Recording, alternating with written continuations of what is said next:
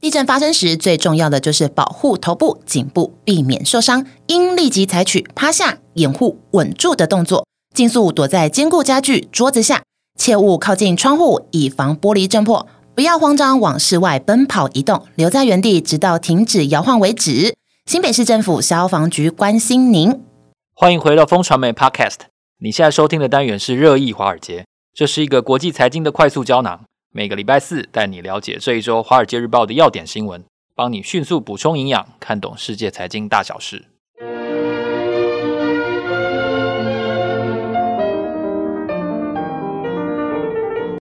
各位听众朋友，早安，大家好，今天是二零二三年九月十四号，我是风传媒的财经副总编辑周启源，坐在我身边的是好朋友志杰哥。嗨，大家好，今天呢，继续在这里为大家导读几则。《华尔街日报》的重点要闻哦，忘跟大家介绍，我们是金牛帮帮忙导读电子报的共同作者。嗯、对，不知道上礼拜大家有没有去我们的非常热烈的一个活动？如果没有的话，下次一定要记得参加。酒还蛮好喝的，还蛮好喝。我说真的蛮好喝的，真的。真的对，好，喝酒不开车，开车不喝酒。好，警语念完之后呢，我们先来跟大家介绍。哦，人民币最近创了一个十多年来的新低价。既然说是十多年，可知大概是金融海啸以后的新低价了。那在它对美元汇率。来到七点三左右的关卡，它有没有可能跟着大家的目标心理往八迈进呢？这是一个非常重要的一个重点哦。究竟救市的力量在哪里呢？另外呢，当我们看看中国经济好像看不到乐观的理由的时候，为什么有一群投资人还是愿意在今年投入两百七十亿美元这么多？他们究竟在看好什么？这是一个很好奇的话题。另外呢，美国跟沙乌地的关系哦，终于开始融冰了。不管是不是因为中国非常大力的向沙乌地示好的关系，究竟美国跟沙乌地之间的联系会不会打破中国在锂电池的全球垄断的局面呢？拜登愿意跟这个冷血的暗黑王子 MBS 握手吗？到底他们的盘算是什么？另外呢，马斯克最新的传记有披露一些大家想象不到的一些细节哦，他到底为什么要买推特？那只是因为钱太多了，不想要存在银行吗？只是这么简单吗？最后呢，节目后段要跟大家深谈的一个话题呢，就是在台湾债券 ETF 这款产品，债券 ETF 的市场规模呢，已经从新台币的一点二一兆元快速扩大到了一点六一兆元，增加这么多之后，究竟它的投资机会是什么呢？跟大家分享。首先呢，谈一下这个人民币的话题哦，你觉得会到一比八吗？志杰哥？一比八是很久以前了哦，真的，一比八，二十几年前，一比八，小弟那时候还在某周刊任职。这个那一天我记得是七月份，二零零五年七月份，从八点三，就是以往都在八点三，然后那一天七月底，我记得七月二十几号，突然他就放手，然后让它升值，升到这个七点多，这个是二零零五年的事情。那现在呢，人民币对美元没还没有回到八啦，我觉得回到八点三哦，那个是太快，我相信这个中国经济会吃不消。那可是呢，它最近确实突破了一个，跌破了一个关卡，就七点二，其实它守了蛮久了。这次不是跌破七点二，七点三都跌破了。那七点三跌破呢，就标志说。那一次的这个低点呢，是出现在二零零七年十二月底，就像岐原说的，那个是金融海啸的时候啊。那人民币哈，亚洲货币其实都不好啊。那时候竟然现在在这个疫后复苏的期间，人民币竟然如此的弱，这个其实出乎大家想象的。大家都觉得哦，以后中国啊，应该会像美国那样子的状况啊，然后什么缺工啊，然后缺料啊，什么都缺，结果。并不是这样哦，这个所以让大家觉得，哎，其实跌破眼镜。那人民币当然就反映这个经济的状况。那令人好奇的是说，呃，央行在哪里哦？这个央妈到底不见了吗？哈，七点三，它既然不守哦，这到底是状况是怎么样？可是呢，上周这样的状况呢，有点学习的状况。其实本周啊，就是我们这周开始周一呢，其实央妈真的就出出手了。他说：“这个最新他们召开一个全国外汇市场自律机制专题会议，自律机制，自律机制啊，就是说，哎，大家不要炒人民币哦，不要看扁人民币哦，哈。”这个外面炒，外面炒的小心呢。我我我我央妈手上可是有三兆美元哦，三兆美元的外汇存底哦，不要跟我对坐哦，跟我对坐你就知道痛了哦。然后，所以我们看到这个周一的时候，人民币其实就是大反弹哦。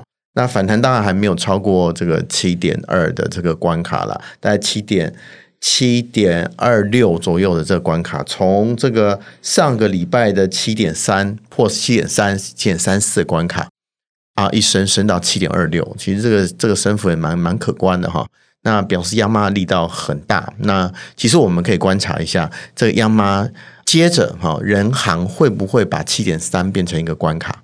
哦，那这个关卡呢，如果守住的话，表示诶，中国人行对人民币的汇汇价诶，其实有坚守决心。那其实以现在中国人行现在还有三兆美元的外汇存底来看，它其实子弹是够用的，除非哈，除非我们这个。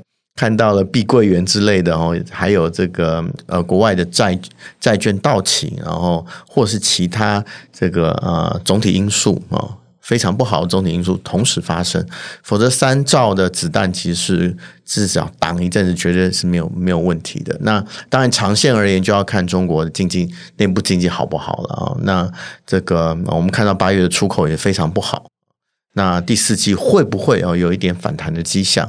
我觉得这个也是对人民币汇价有关注的朋友们必须要啊，我相信密切关注的哈。这个进出口的资讯呢，我相信资料第四季哦，我相信是啊中国经济风向球很重要之后会发展的关键。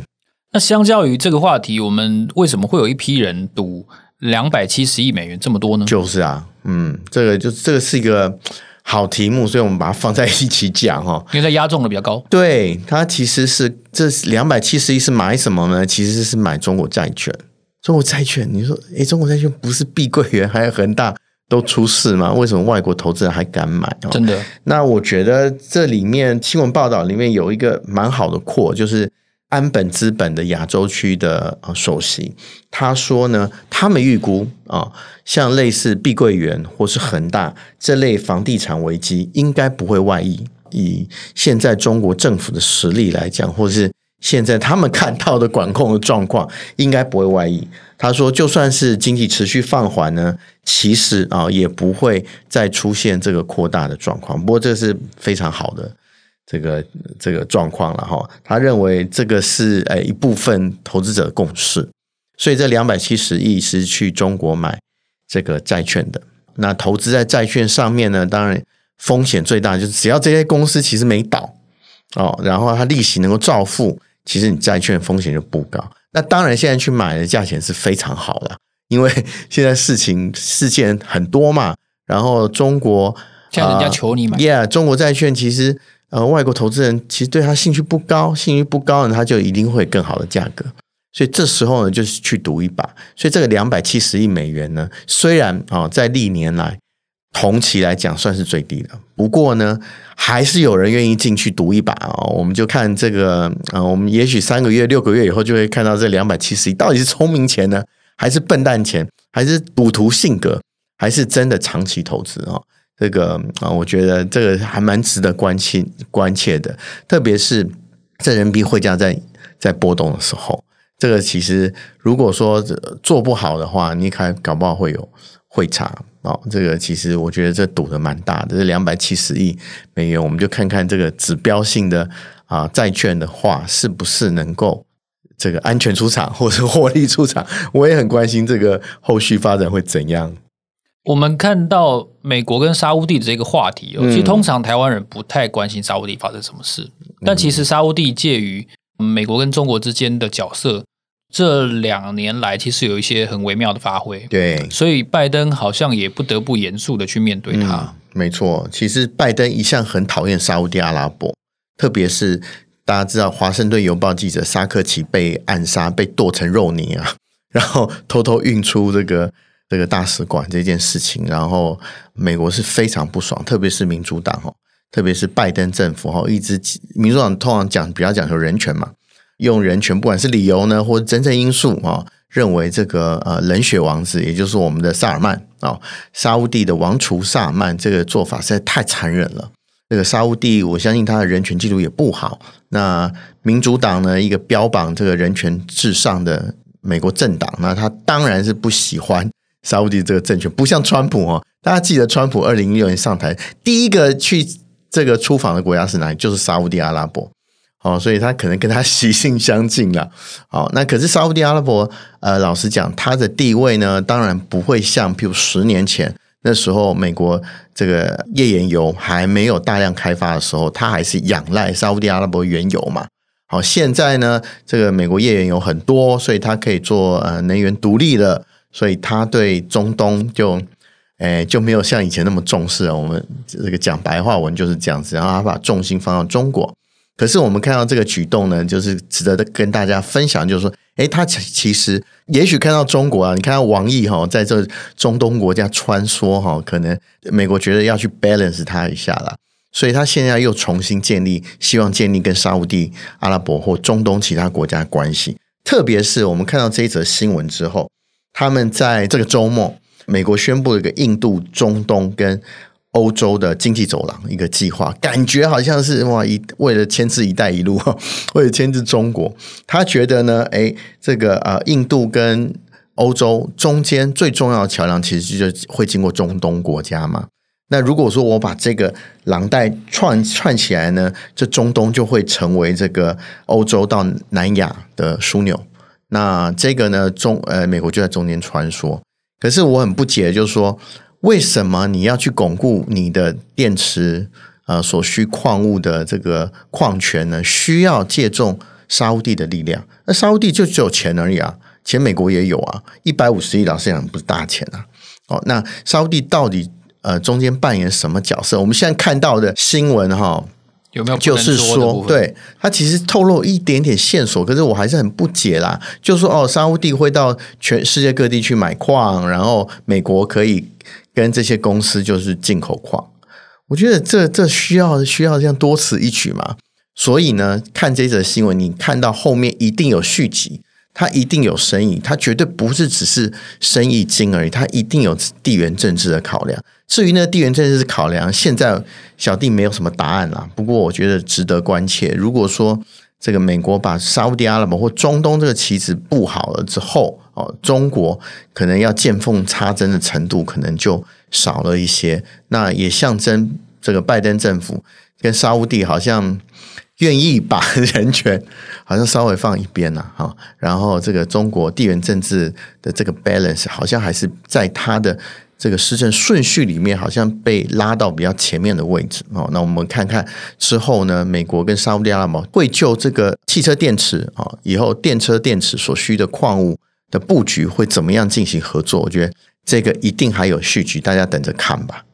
那台湾呢？接下来好像有一本很重量级的书要出了哈，对啊，就是马斯克的传记。嗯，其实通常这他也他也没几岁，就这这已经这么多本他的传记，但这本据说是相当有分量的啦，对，因为它里面有很多第一手的料。没错，就是等于是他授权，然后。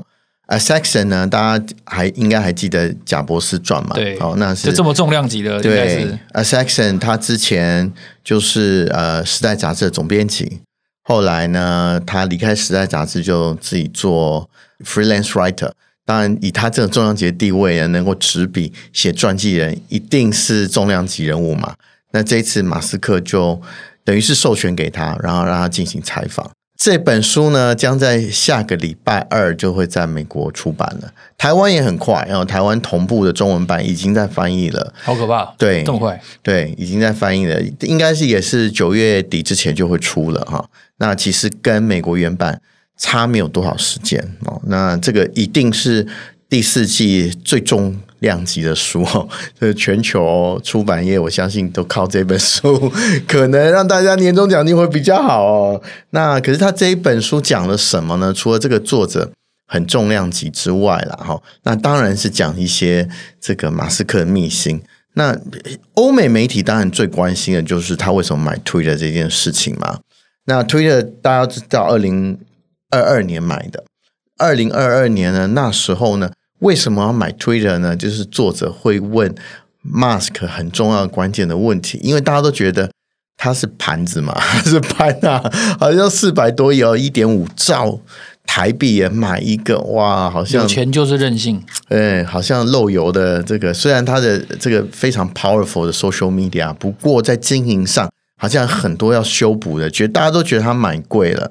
那 Isaacson 当然是问他说：“诶，为什么你要买呀？”哈，他就说他没有给直接答复。我们现在看到的资料是他没有给直接答复。那可是 Isaacson 在书里面有说，他说因为二零二二年四月的时候，Mask 手头的事情进展非常顺利，然后 特斯拉股价呢，相比这三年前呢，在五年里面涨了十四倍哦，所以他手上其实是非常有钱的。然后呢，它的市值呢也超过很多传统这个车企的总和。那这个当然是它的很重要一个关键的战役了。那它呢手上就多了一百亿美元，一百美元要干嘛呢？通常我们可能会存起来 或干嘛，或者是哎做一个保守的投资。可是以这个马斯克的个性而言，他说呃不行，我要买我爱的东西哦，就像小朋友一样。哎，妈，爸爸妈妈发零用钱了，然后我要把零用钱花掉，我要买什么？于是呢，他就看到推的。那当然，大家知道他买推的之前呢，哦推的被更名成 X 之前呢，他其实是推的很重要的 contributor 嘛，所以他有任何的贴文呢，其实在推的上面都会影响非常大。As Xion，我看它里面的描述。他就像小朋友一样，他说：“为什么要买 Twitter 呢？啊，因为买了 Twitter 以后呢，我就会像这个学校风云人物一样，在操场上大家都会盯着我看呢、啊。”这也没错了。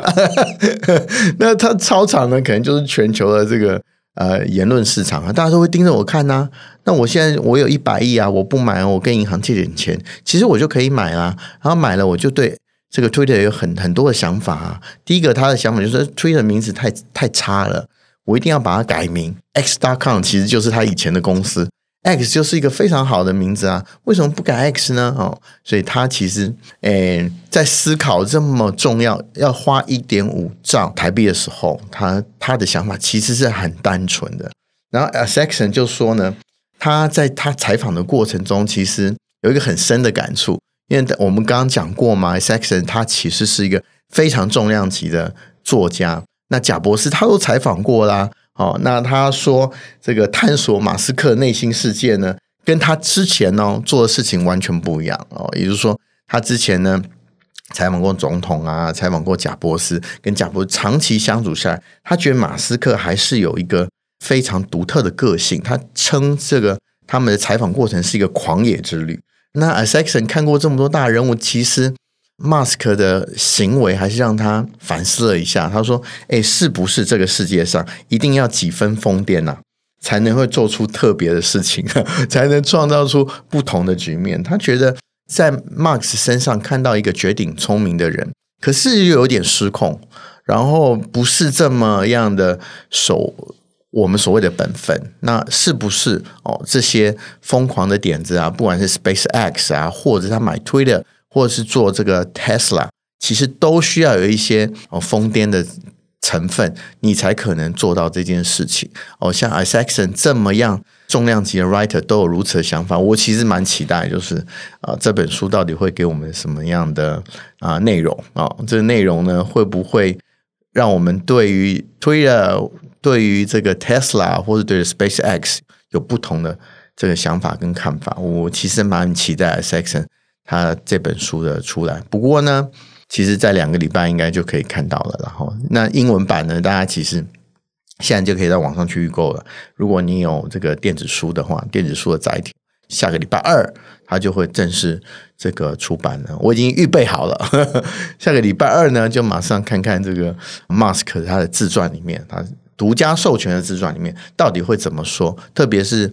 Tesla 以后的发展啊，哦，我自己也是 Tesla 股东嘛，我很关心说，哎，在一个狂人的手上，Tesla 以后会怎么发展？虽然我我们还是保持蛮 positive 的这个愿景啊，看 Tesla 的这家公司。不过呢，有这个创办人的自传，我相信对我们之后的投资决定也会蛮关键的。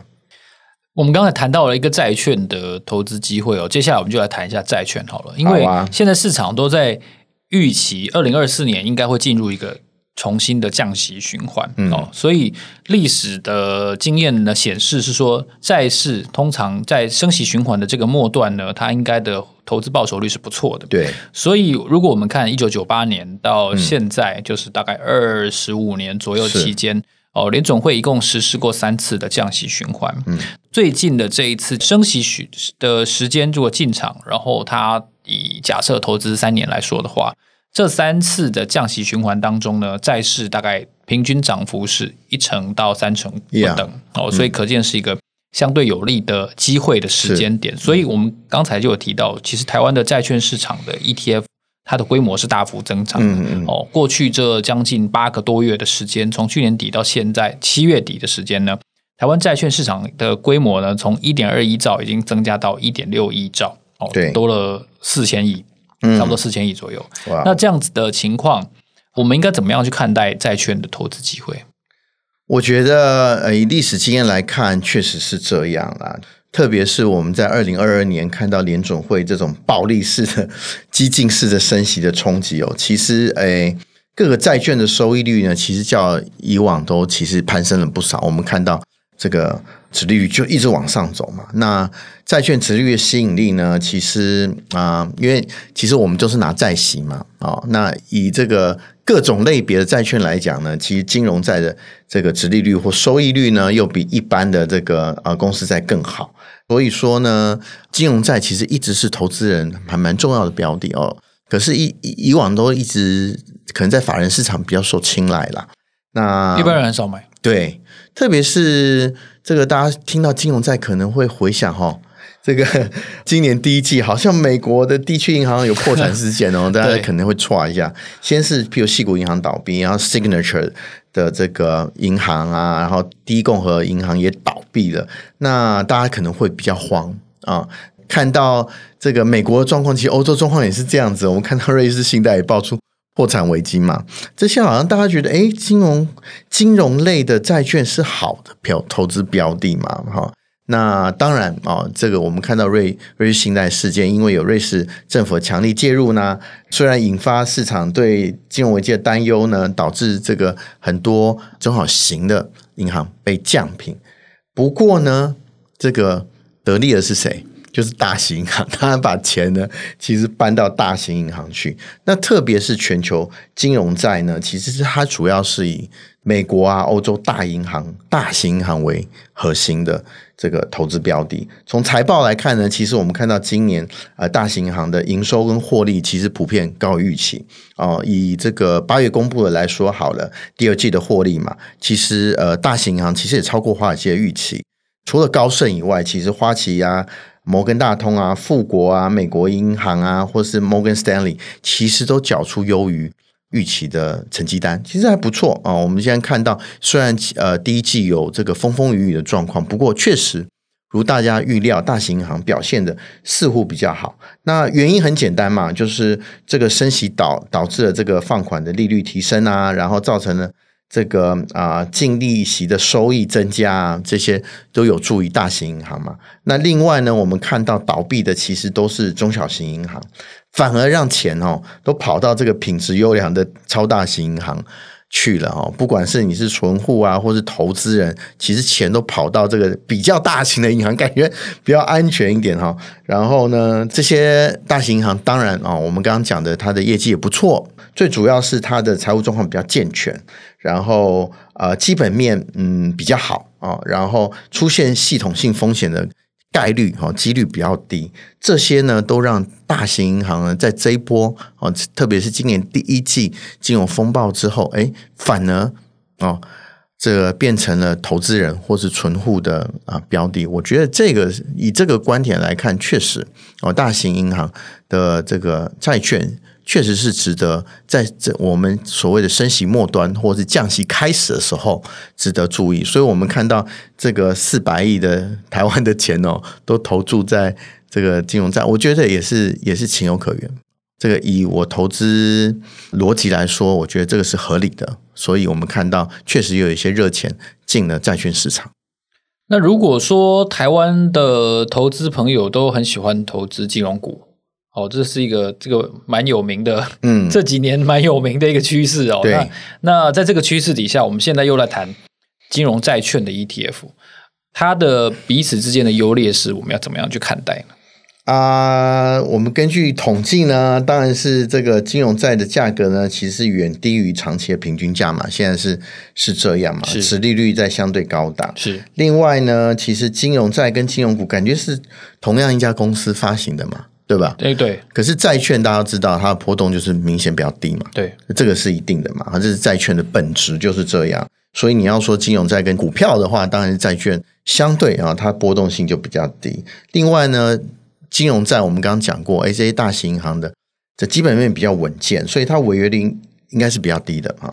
以长期的这个债来看的话呢，其实金融债的违约率只有非金融业的四分之一。我觉得这个是我看到这个数字也，诶，我也蛮惊讶的哈。然后长期债券违约率大概只有百分之二，然后金融债的违约率更低，零点五个 percent 而已。所以，诶，这个看起来这个金融。债券或者大型银行发行的这个债券，哎，毕竟他们是他们是做资本起来的哈，他们的本业就是在处理资产哈，他们的违约率就低得多，所以感觉就是他们比较稳健。然后加上呢，这个你有利息嘛，哦，你如果这个息比较好，你拿到利息就比较多。其实，哎，如果说啊，债市如果反弹的话，搞不好你不只是可以赚到利息，你还可以可以赚到 capital gain，我们就讲资本利得。那我们其实。你刚刚讲的开头讲的不是说我们上一次的活动很成功吗？啊、JG 老师其实他现在在押宝这个债券哦，债券型的。那我们看到了就是啊、呃，金融债，诶，它比较稳健，比一般债又比较稳健，然后它的这个殖利率，它配息，诶，也好像也比较大方，好像是一个可以关注的标的。所以这样子的整体看起来的话，其实它的机会应该是存在的。所以大家可以上网去查一下这个国泰投信官网的相关的一些投资的资料。其实现在我们看到很多的相关的类型的商品都可以选择的，比如说嗯群益啊、哦中信、凯基、富邦都看到了相关的商品。那而且呢，我们我们刚才谈的一个这这个机会，就是说通常在进入降息循环的时候，这个转折点开始会对债券是比较有利的嘛？对对啊，所以我们看到去年各家的这个相关的商品的平均的殖利率呢都超过百分之四，然后也有月配息。然后呢，这个月底呢，国泰它也会推出一档新的金融的债券 ETF，就是国泰十 Y 加金融债 ETF，它的代号是零零九三三 B。哦，它的追踪的标的的指数是彭博十年以上的美元金融债券指数。然后呢，它的成分的债券呢，有百分之九十是我们刚才提到的那几家全全球的系统性的重要银行，所以看得出来，在这个转折的时机点，有一些投资机会已经跑跑出来了。嗯、哦，所以加上它现在的发行价格每股大概是十五块，是一般的金融债券的半价左右，所以它入手门槛也蛮低的。大家有兴趣的话呢，可以上国泰投信的官网去查询一下。今天非常谢谢志杰哥给我们这么详细的介绍，针对全球的局势跟债券商品的投资机会。你现在收听的是热议华尔街的节目。下个礼拜四的早上八点呢，我们会在这里继续为大家导读华尔街的重点要闻。如果你想要知道更多最新消息的话，请你透过节目资讯栏当中的连结，订阅我们发送的免费电子报，每周会有三封，为你快速掌握国际财经大事。让我们下周见，谢谢，拜拜，拜拜。